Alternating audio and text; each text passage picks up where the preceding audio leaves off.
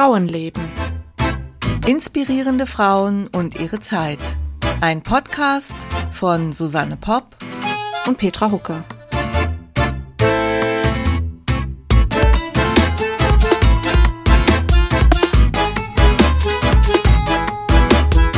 Hallo, liebe Petra. Hallo, ihr zwei, kann ich heute mal wieder sagen. Ja. Hallo, Antonia. Ja, äh, Hallo. aber man kann, man kann unsere Stimmen schon unterscheiden, oder? finde ich schon. Also Susanne hat heute wieder einmal ihre Tochter äh, als Gast dabei. Ja, ja das, ich finde das, ich find das total schön. Ich finde es schön, dass ich dabei sein darf. ja, finde ich total super. Und Antonia heute mit ihrem mm, Fachgebiet, kann man sagen, ne? Ja, pff, das ist mein Nebenfach, aber ja. Also ich studiere ja äh, Japanologie im Nebenfach und dann dachte ich, ich bringe mal eine japanische Frau mit. Ja, wunderbar. Genau. Ja. Und da freue ich mich sehr drauf, weil über äh, japanische, ja, man kann sagen, Geschäftsfrau ist es, gell? ja, ist eine Kaufmannsfrau. Ähm, Im 19. Jahrhundert, da weiß ich wirklich Nicht. so gut wie nix. Also so ein bisschen was, was man so aus so irgendwelchen populären Filmen vielleicht mal noch mitgekriegt hat oder so, aber im Grunde genommen. Warst du schon in Japan, Petra? Ich war noch überhaupt nicht in Asien, nirgendwo. Ah. Ja, wir waren ja mal, wir waren sogar zusammen. Und das war auch schön. Und seitdem äh, sind ein paar Jahre vergangen und Antonia spricht mittlerweile eigentlich ganz gut Japanisch. Ich versuch's. Für mich hört sich's immer total cool an. Ja, ich versuche auch die Sachen richtig auszusprechen. Ähm, mal schauen, ob es klappt. Ja, dann wird ja, wird's ja Zeit, dass ihr dann auch nochmal hinfahrt und du dann die, äh, die Führerin da geben kannst. Sobald das wieder geht. Ja, habe ich ja schon mal so ein bisschen gemacht. Ja, so ein bisschen hat es schon gemacht, weil Christian und ich, wir kamen dann dahin und äh, ja, wollten zum Beispiel ins Restaurant oder so. Ich weiß noch, in einem Spieße-Restaurant, da wollten sie uns erst nicht reinlassen. Warum auch immer. Wir waren irgendwie zu westlich. Ja, das war, glaube ich, in Kyoto. ich glaube, ne? sie hatten Angst, äh, Englisch zu reden, ehrlich gesagt. Okay. Muss ich sagen, ja. Das kann sein. Also jedenfalls, sie, sie hatten irgendwie keinen Platz für uns. Aber wir wollten da irgendwie rein und dann bist du noch mal rein und Ich habe auf Japanisch gefragt, ob sie nicht doch einen Tisch haben. Beziehungsweise ich habe auf einen Tisch gezeigt und habe gefragt, ob der nicht doch frei ist. ja, oder ob wir vielleicht in einer halben Stunde wieder kommen können oder irgendwie sowas. Und auf einmal hatten sie doch einen Tisch vor Ja, auf einmal hatten sie Platz. Das Ja. ist so, das ist mir so im, im Gedächtnis geblieben. Ansonsten kommt man in Japan ganz gut zurecht, weil eigentlich die Beschriftungen jetzt an Bahnhöfen oder so, das ist eigentlich immer alles auch mit äh, ja, äh, lateinischen Buchstaben angeschrieben, sodass man doch ungefähr weiß, wo man hin muss. Und außerdem sind die immer sehr nett Ja, die wollen dir immer und helfen. helfen mit Händen und Füßen ja, irgendwie. ja. Ja, aber heute reisen wir ja nicht nur nach Japan, sondern wir reisen auch ein bisschen in die Vergangenheit. Ja, ich ne? bin total gespannt. Ich fange auch vielleicht erstmal an mit so einer äh, mit so einer Einführung in die japanische Geschichte. So Ja, finde ich gut. Und ähm, dann machen wir jetzt gerade noch ein bisschen Musik und dann legen wir gleich los, oder?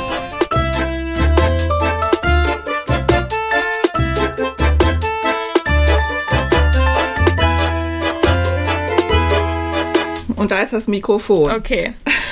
Also, also, ähm, Susanne hat es ja schon gesagt, äh, wir, wir beschäftigen uns heute mit einer Frau aus dem 19. Jahrhundert. Also sie ist äh, 1809 geboren und 1900 gestorben. Ich habe irgendwie immer so Frauen, die so ganz lange gelebt haben. Ähm, und zwar äh, heißt sie äh, Tatsuma Kyo. Ähm, Tat, in diesem Fall ist es die japanische Namensreihenfolge. Also ich weiß, weiß nicht, ob ihr das wisst, aber ähm, der Familienname steht ja vorne, genau. Also sie kommt aus der Familie Tatsuma und sie heißt Kyo. Ich werde sie vor allem Kyo nennen, weil praktisch alle Personen in dieser Geschichte Tatsuma heißen. ähm, genau.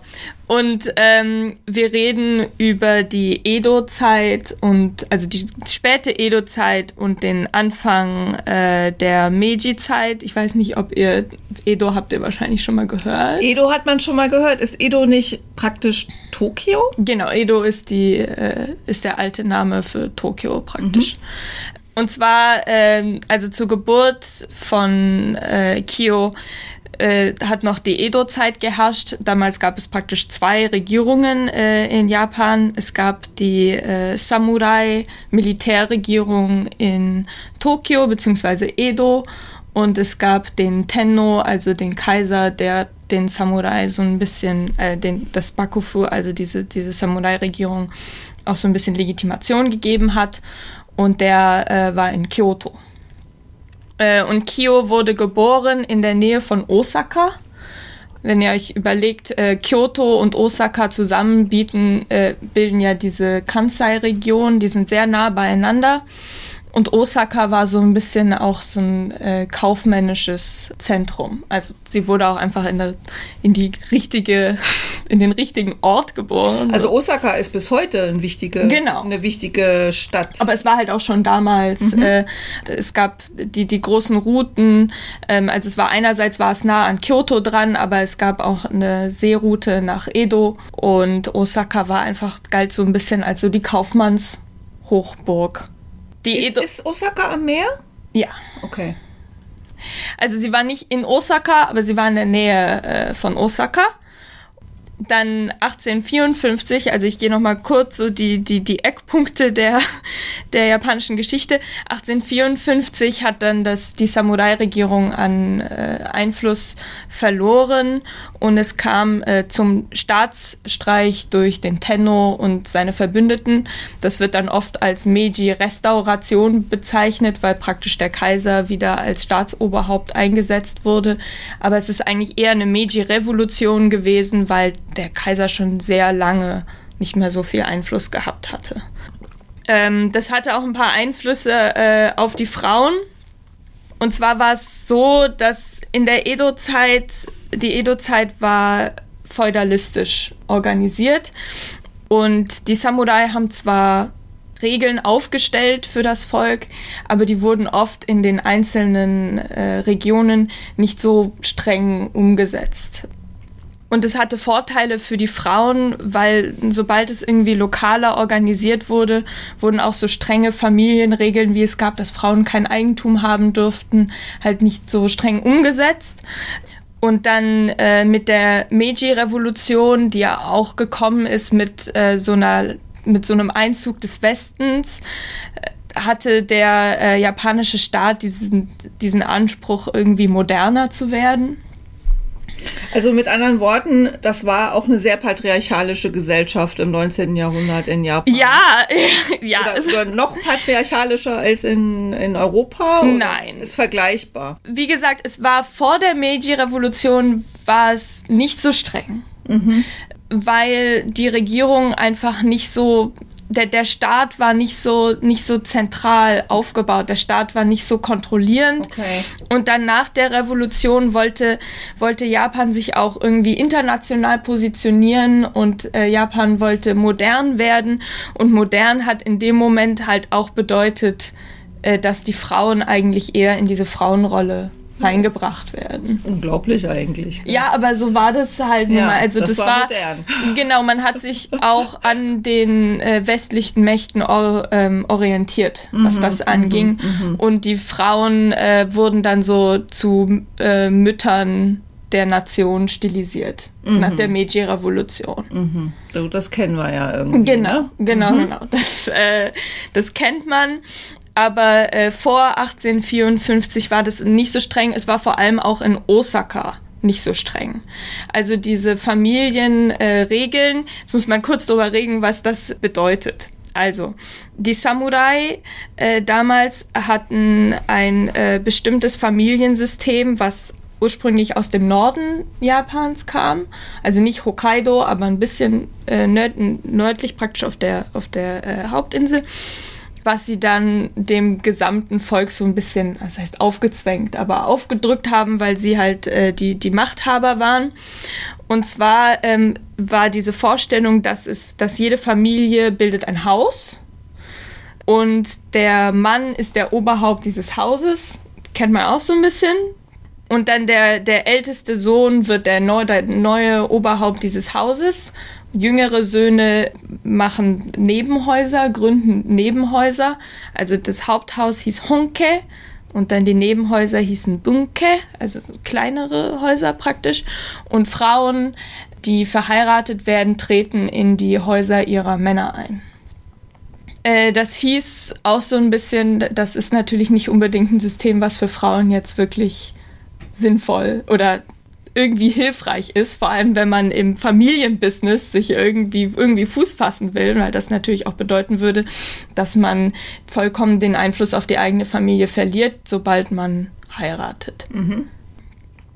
Und dieses System wurde aber halt in vielen Regionen nicht so stark umgesetzt und vor allem in Osaka nicht so stark umgesetzt, auch weil da die Kaufmannsfamilien so einen großen Einfluss hatten. Das Ding ist, äh, die Kaufmannsfamilien, die hatten halt auch schon ein Interesse daran, ihre Töchter nicht gleich zu verlieren, vor allem weil das, wenn das gute, talentierte Töchter waren. Also die wollten ihre Töchter schon behalten im Familienbusiness. Hat man auch eher viele Kinder bekommen oder? Ja, ja, tatsächlich. Also Kio hat irgendwas zwischen sechs und zwölf Kindern bekommen, ist nicht ganz okay. klar. Und hatte dann also wahrscheinlich auch viele Geschwister. Nein, das ist es halt eben. Ah. Äh, das ist so ein bisschen was Besonderes. Sie war die einzige Tochter oder mhm. überhaupt das einzige Kind mhm. ihres Vaters. Außerdem gab es so ein so das sogenannte Shinokosho-System. Das heißt, die Samurai waren oben in der Hierarchie der Gesellschaft. Dann kamen die Bauern, dann die Handwerker und dann erst die Kauf Mann, Männer. Nach der, genau, also es ist, äh, das ist tatsächlich anders als, als wir das uns so vorstellen würden. Ähm, das kommt aus so einer konfuzianischen Philosophie heraus, weil die Kaufmannsleute nichts produziert haben. Mhm. In dem Sinne. Und deswegen galten sie so ein bisschen wie so die Schmarotzer der Gesellschaft, weil sie nichts beigetragen haben. Das war aber nicht unbedingt zum Nachteil, weil je weiter oben man in dieser Hierarchie war, desto wichtiger waren so Familienethik-Zeugs wie deine Frau macht das und nicht das und so. Also der hat ein bisschen mehr Freiheiten dadurch. Ja, es war irgendwie nicht so wichtig, was die Kaufmannsleute trieben. Mhm. So. Und deswegen war auch Osaka wahrscheinlich einfach, ja, Osaka war halt die Kaufmannsstadt. Das jetzt nur so ein bisschen zum, zum äh, Hintergrund, in welche Zeit äh, äh, Kyo äh, geboren wurde. Und zwar äh, wurde sie geboren in eine Familie eines äh, Sake-Business. Also weil ich dachte, ah, ähm, als ich die gefunden habe, du hast ja auch schon mal was zu einer Frau, die praktisch ein Alkoholunternehmen aufgebaut Stimmt. hat. Ja, natürlich. Also das ja. ist praktisch jetzt die japanische Veuve Clicquot. Das ist die japanische Veuve Clicquot. Die japanische Madame Clicquot. Sie hat auch sehr ähnliche äh, Arten, wie sie dann ihre Firma geführt hat praktisch. Aber ja, also sie war die einzige, das einzige Kind äh, ihres Vaters und damals war die Familie schon in mehreren Generationen äh, im Sake-Business. Also äh, die Familie ist eingetreten ins Sake-Business wahrscheinlich so um 1600 äh, rum. Das, das ist dann eine Weile, ja. Und es ist tatsächlich auch jetzt noch so, also Sake ist die älteste, wenn nicht, also eine der ältesten, wenn nicht die älteste Industrie in, in Japan. Mhm. Das waren dann oft Reisbauern, die angefangen haben, auch Sake zu brauen und dann irgendwann nur noch Sake gebraut haben, so ein bisschen. Sag doch noch mal kurz, was das ist. Reisschnaps. Ja, es ist Reisschnaps. Es ist eigentlich fast, also von der Art, wie es gemacht wird, es ist eher Reisbier, aber von, es wird oft als Reiswein bezeichnet, weil vom Alkoholgehalt ist es eher Wein. Also es wird eher gebraut. Es wird Bier. gebraut wie Bier. Genau. Und aber wie wird es dann getrunken?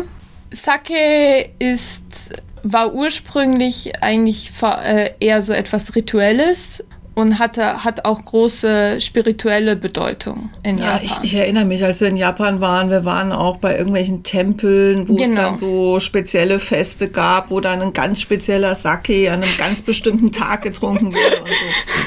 Okay, und das war ursprünglich auch tatsächlich ein, ja, Sake ist äh, wahrscheinlich. Frommes Getränk. Ja, also ich meine, ist natürlich immer die Frage, ne? Sowas passiert ja, äh, ähm, also die Leute finden irgendwie raus, dass man aus äh, äh, Reis ein alkoholisches Getränk machen kann. Dann wird das halt auch getrunken, aber das ist halt dann entstanden zu einer Zeit, zu der halt auch äh, Spiritualität und in dem Fall jetzt der Shintoismus, also die, die japanische Urreligion, ähm, noch eine größere äh, Bedeutung hatte äh, und so wurde das dann zu so einem spirituellen Ding und es wurde oft in, in Tempeln produziert und so. Also Ja, ich meine, Bier wurde ja auch oft in Ja. Klöstern äh, produziert in Europa, ne?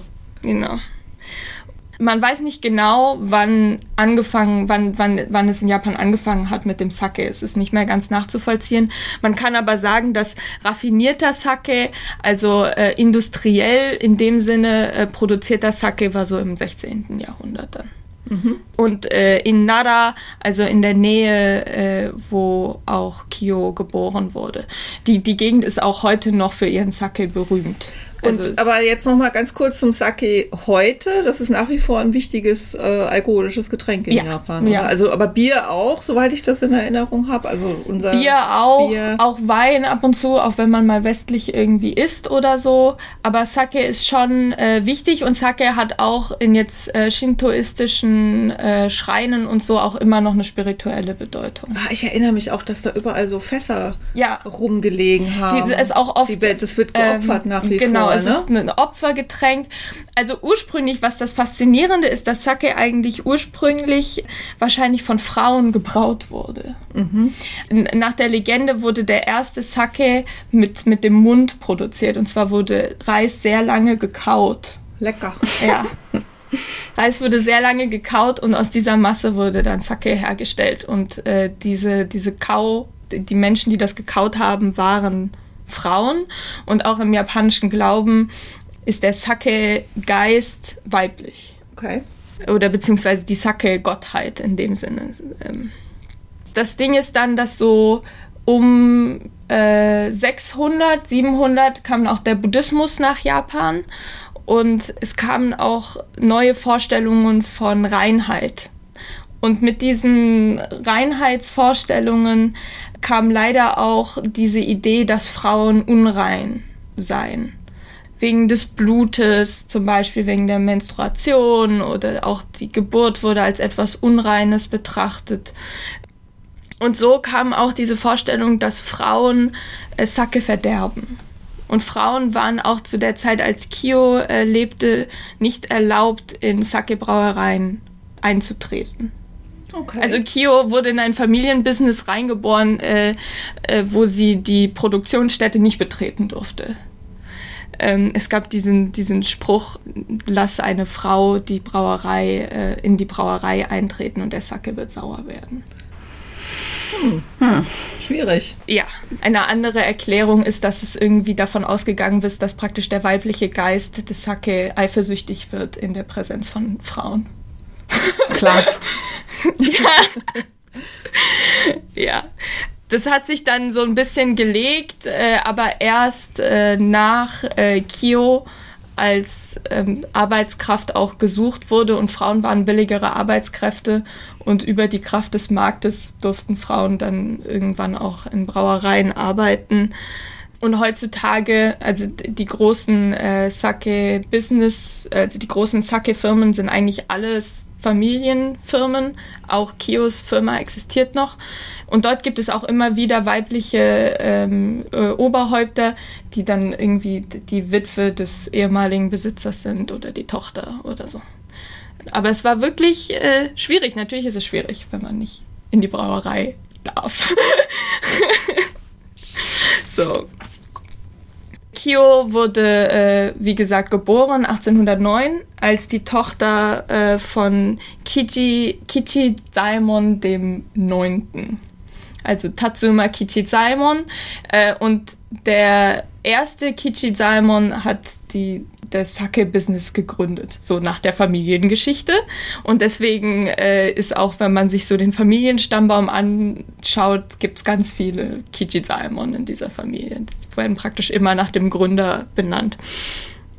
Sie war, wie gesagt, äh, das einzige Kind. Und jetzt ist natürlich die Frage, was macht eine Kaufmannsfamilie, wenn sie nicht ihre, ihr Business an eine andere Familie verlieren äh, will. Die Lösung in dem Fall war, dass ihr Ehemann adoptiert wurde. Und das war eine sehr typische Praxis, Praxis unter Kaufmannsfamilien. Nachdem sie schon verheiratet waren, nehme ich an. Ja, beziehungsweise gleichzeitig. Das hieß Okay. Mikoyoshi. Ach, das hat einen eigenen Namen. Mikoyoshi sind adoptierte Schwiegersöhne. Okay.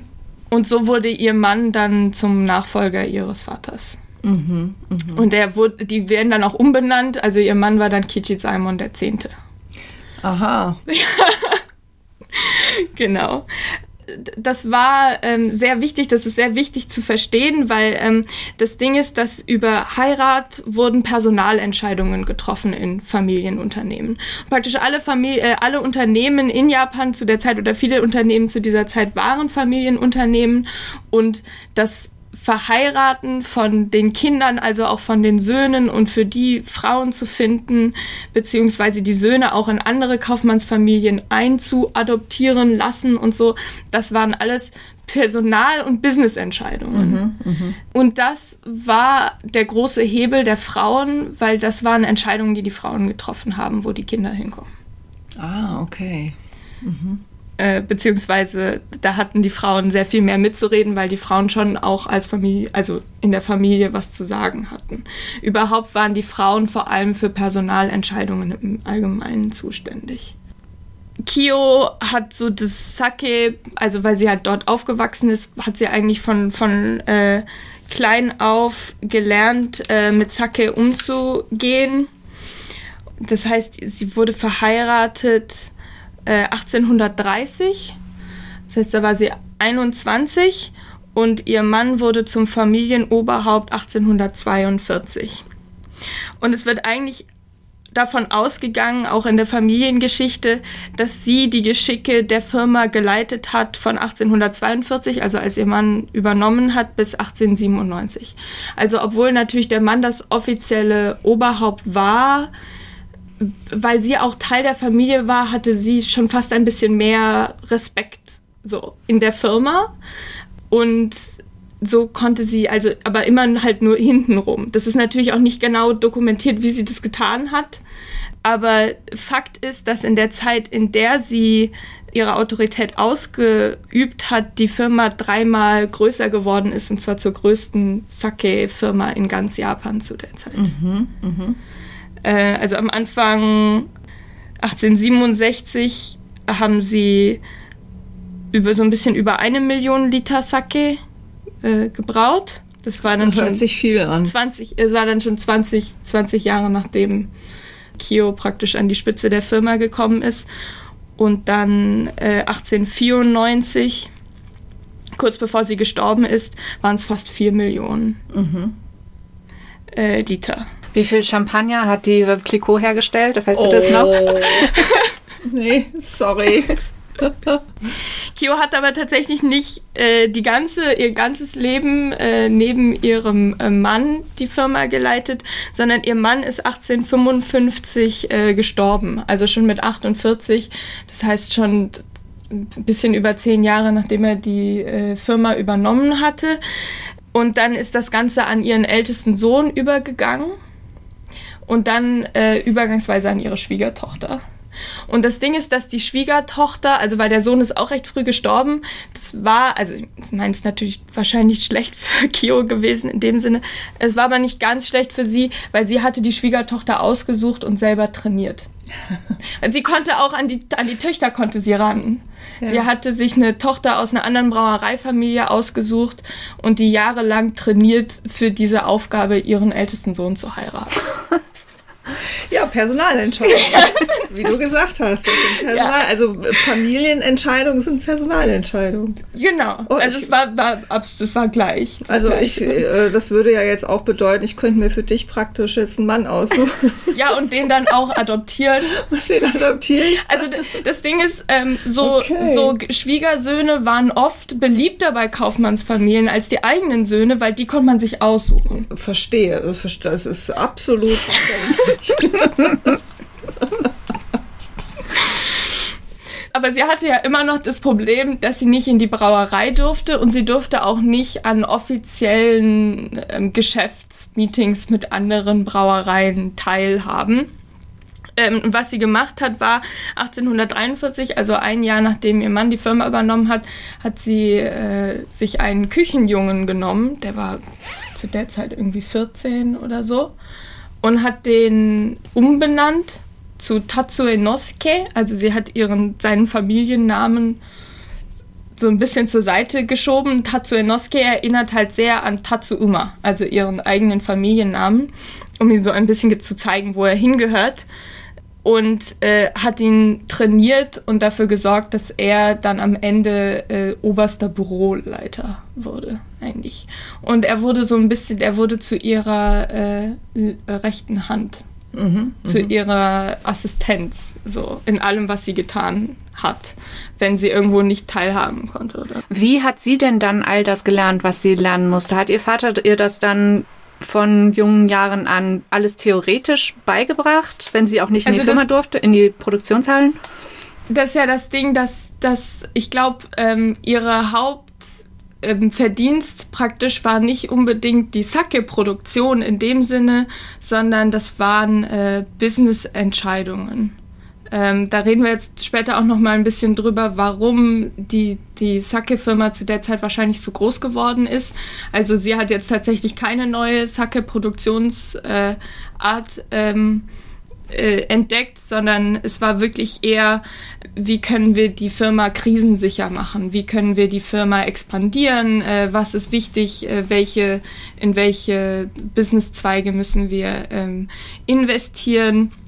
Und dafür war es vielleicht gar nicht so wichtig, so viel über die Sake-Produktion an sich zu wissen, aber sie hat natürlich schon mitgekriegt, wenn irgendwas äh, passiert ist. Also was zum Beispiel ähm, äh, Sake-Produktion war nicht sehr ein sehr stabiles Business. Das Problem war ähm, einerseits, dass der Reispreis auch geschwankt ist. Es gab so eine Reisbörse, an der auch gehandelt wurde und ähm, der Reispreis war auch so ein bisschen dem Markt unterlegen.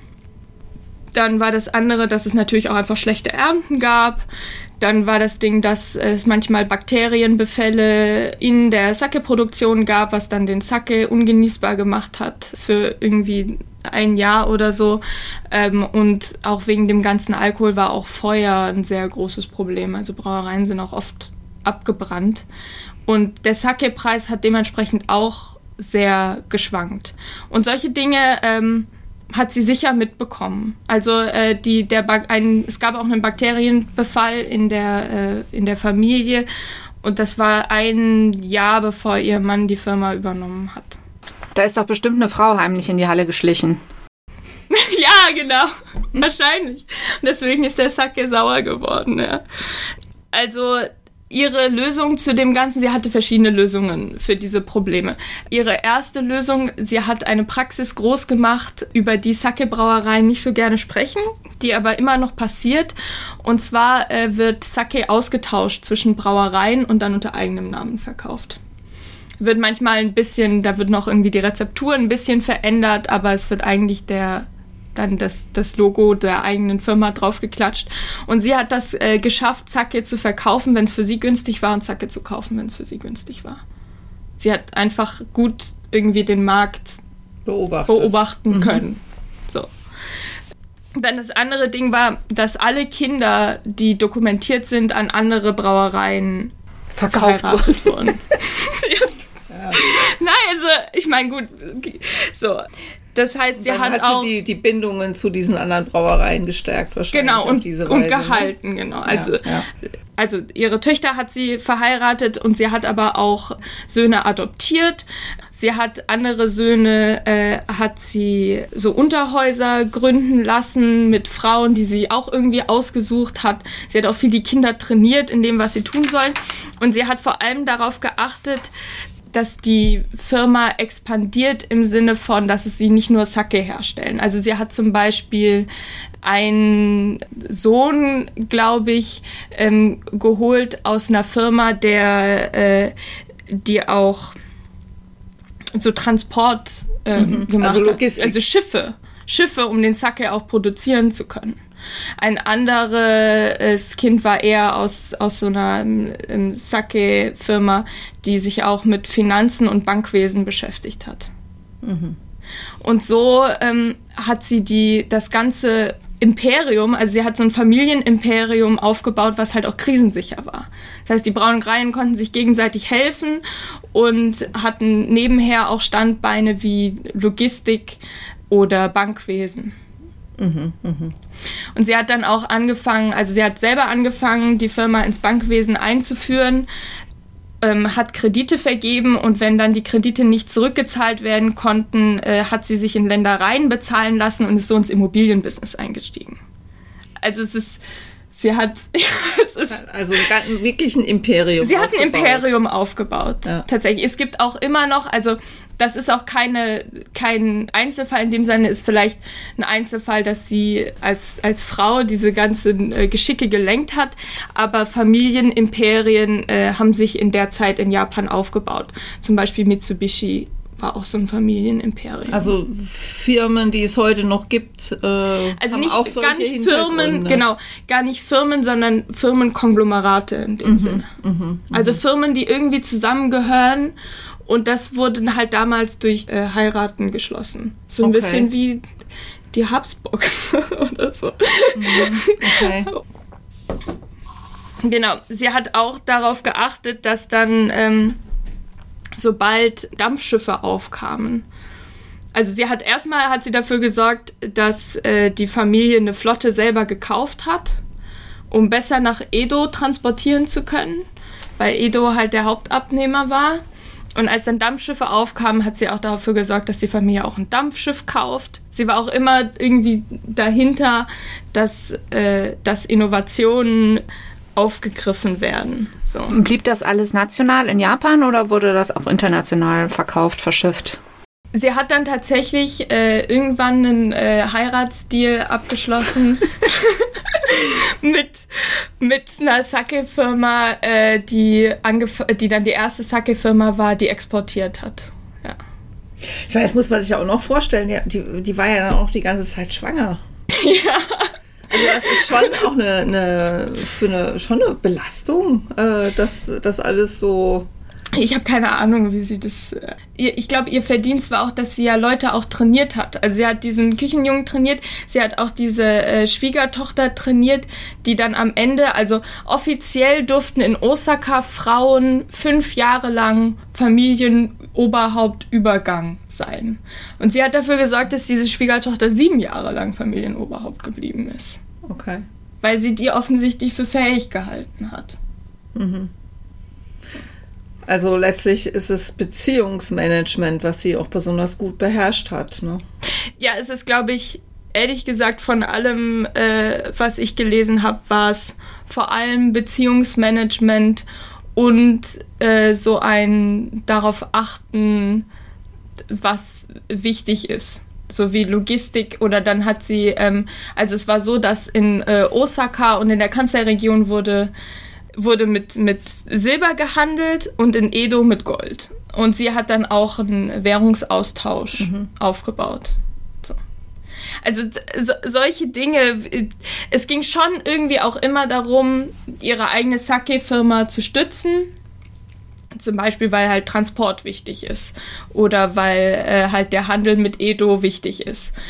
Aber am Ende hat sie auch einfach dafür, also sie hat dann andere Industriezweige aufgebaut, die die Sake-Firma unterstützen, aber dadurch hat sie sie natürlich auch krisensicher gemacht. Und am Ende dann zur größten Sake-Firma Japans aufgebaut.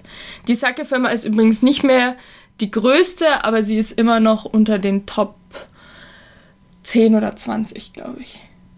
Also die existiert auch noch. Und sie hat das auch sehr lange betrieben, also wahrscheinlich bis zu, bis zu ihrem Tod.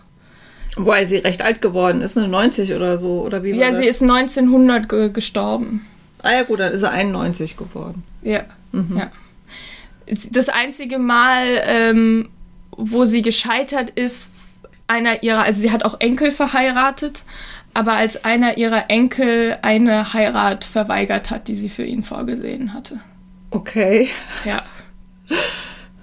Nein, das war auch dann am Ende ihres Lebens. Daraufhin ist auch, äh, das hat wohl auch, also der, dieser, der Küchenjunge, der ist dann das sein der ganzes Leben, der war dann kein Küchenjunge mehr, aber der ist sein ganzes Leben bei der, äh, bei der Firma geblieben und hat dieser Familie gedient und der war über das so erbost, dass er dann ausgetreten ist, nachdem, nachdem das passiert ist. Ich versuche mir das vorzustellen. Es ist schon irgendwie auch eine sehr fremdartige Welt. Ich meine, klar wurden, wurden auch in Europa natürlich Zweckehen geschlossen und alles und so, aber ich stelle mir diese Frau wirklich vor wie so ein, ich weiß auch nicht, wie die da so. Ich weiß auch nicht. Also ich habe hat gleich so Bilder im Kopf irgendwie. Sie hatte jedenfalls ja. alle Fäden in der Hand. Oh, wie eine Puppenspielerin vielleicht. Ja, ja, ja. Alle Fäden in der Hand. Wahrscheinlich eine absolute Respektsperson. Ich frage mich halt, ob sie auch ja, was, was Warmes an sich hatte, so was Liebenswert. Da merkt man nicht so viel. Also es gibt noch eine Geschichte, die wahrscheinlich eine der, ich weiß nicht, krass, aber man, man merkt auf jeden Fall, dass sie, dass sie vor allem mal einen Geschäftssinn hatte. Und zwar ähm, haben viele äh, große japanische Familien oder Familienclans haben einen Familienschrein wo sie irgendwie der Familiengeschichte oder der Gottheit äh, wo sie die ehren. Und diesem Schrein wird eigentlich traditionell werden äh, Spenden gegeben jedes Jahr. Kyo hat dann angefangen, dem Schrein nicht Spenden zu geben, sondern Kredite. Und okay. als der Schrein nicht mehr zurückzahlen konnte, hat sie die Ländereien übernommen. Mhm.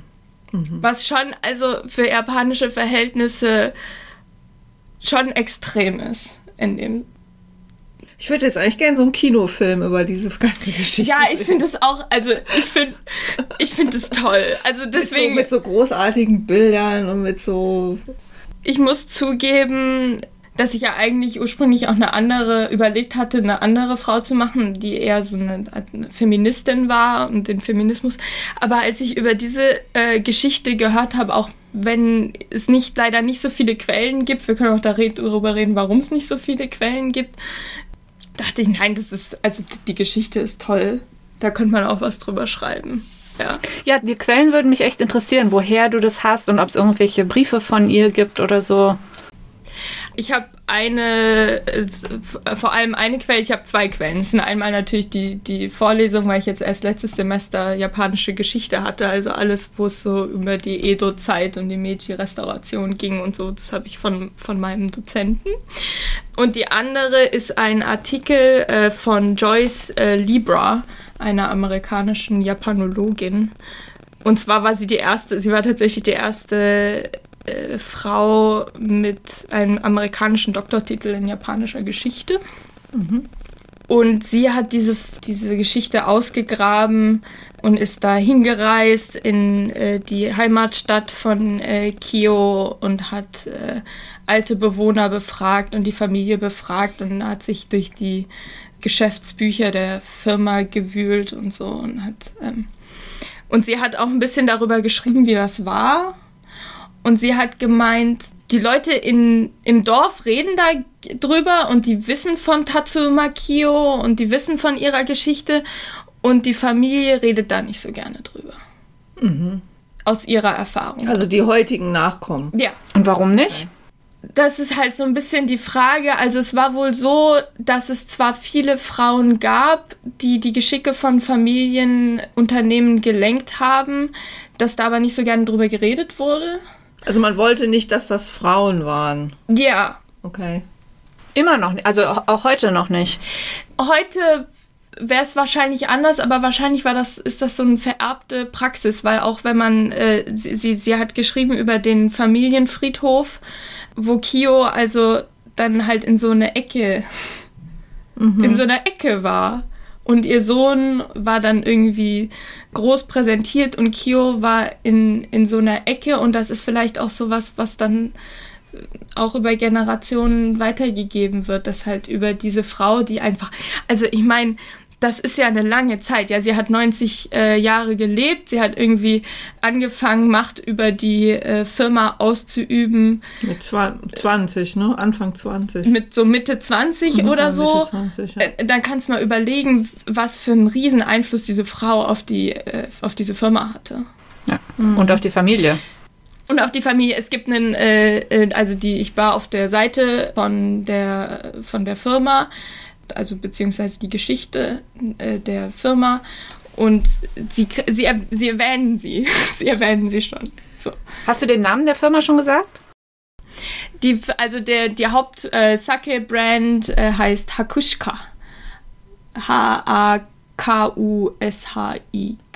Hakushka. Heißt mhm. weißer, äh, White Deer, äh, weißer, weißes Reh oder so. Gut, aber das können wir ja in die Shownotes schreiben, ne? Wer, wer Lust hat, da mal zu gucken. Haben die auch eine englische, einen englischen Auftritt, oder? Ja, äh, weil sie halt eine der größten Sake-Firmen okay. äh, sind. Man kann auch äh, Sake von ihnen kaufen, wenn man sich dafür mhm. interessiert. Auch in der Schweiz. Auch in der Schweiz, okay. Auch in der Schweiz. Also wahrscheinlich auch in Deutschland. Ja, nein, also die Autorin des Artikels äh, spekuliert so ein bisschen, dass eine so erfolgreiche Frau bei einer Familie, also jetzt muss man sagen, dass der Artikel auch nicht mehr so jung ist. Artikel ist auch aus dem 20. Jahrhundert. So. Also 1990 oder sowas. Kyo ist 1990 gestorben. Ich glaube so, vielleicht so nee. 1907. 18. Äh, 19, ach Quatsch. Nein, 1900 ist sie gestorben. Ah, 1900 ist sie gestorben. 1900 genau. ist sie gestorben. Aber ja, ich glaube 1995 oder so von sowas ist der Artikel. Genau, genau. Ja, so hatte ich mir das jetzt ungefähr vorgestellt. Ja, ja. ja ich habe irgendwie die. Das sie ist meinte, 20. Jahrhundert, das stimmt schon. Das stimmt, ist das gut? Ja, wir sind im 21. genau. Nein, und sie meinte, dass, dass sie das Gefühl hatte, dass eine so erfolgreiche Frau bei der Familie Verlegenheit hervorruft. Okay, okay. Ich meine, es ist ja nach wie vor, also auch heute, gut, jetzt ändert sich ein bisschen was, ja. Aber Japan ist, äh, also Frauen haben es in Japan nicht leicht, ne? Berufstätige Frauen. Also dieses Bild, was, wenn ich das richtig verstanden habe, ja so ein bisschen auch aus dem Westen übernommen wurde, dass der Mann das Familienoberhaupt ist und die Frau Beiwerk ähm, oder für die, für die Kinder zuständig ist und für die Familie zuständig ist und nicht, äh, und nicht um Geld zu verdienen, das ist doch heute noch aktuell, oder? Oder wieder aktuell. Ja, es war vielleicht bei Kaufmannsfamilien auch ein bisschen anders, weil halt Firma und Familie das gleiche waren.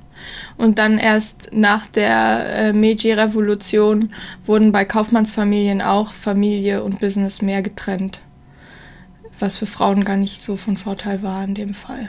Ja, ist in Deutschland ja, oder ja, bei uns genauso ja. gewesen, ne? So die Erfindung der Kleinfamilie und so. Mm, genau.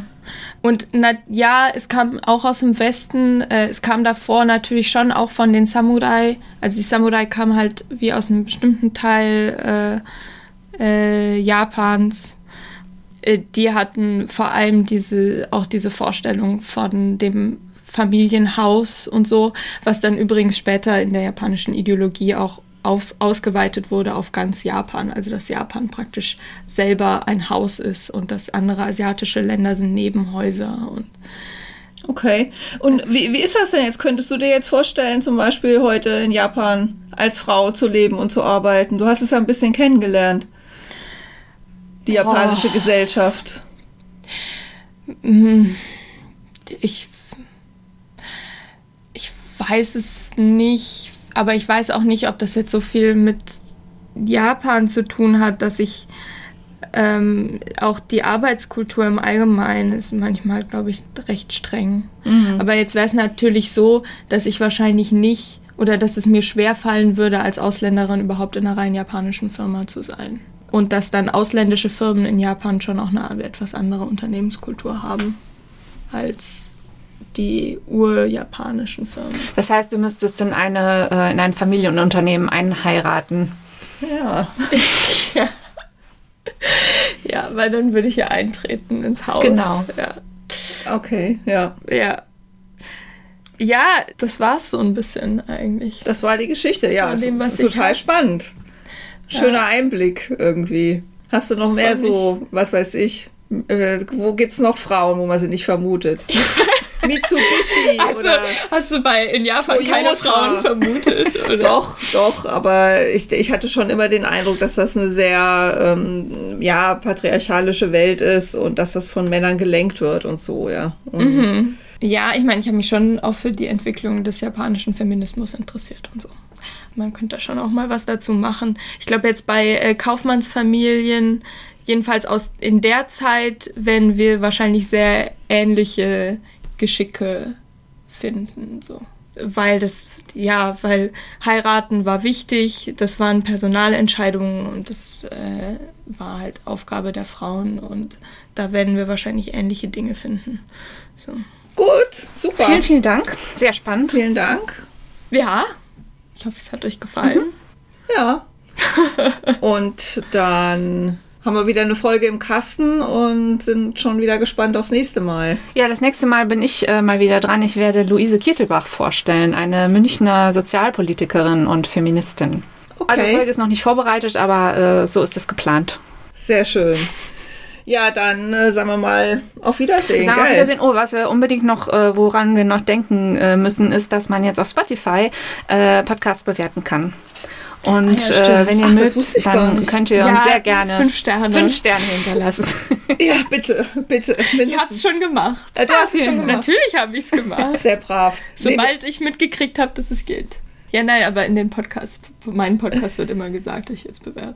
Ah, ja. ja. Gut, dann haben wir es jetzt auch gesagt. Gut, dass du dran gedacht hast, Petra. Ja. Alles klar. Dann macht's gut, alle miteinander und ähm, wir hören und sehen uns dann beim nächsten Mal. Tschüss. Tschüss. So, dann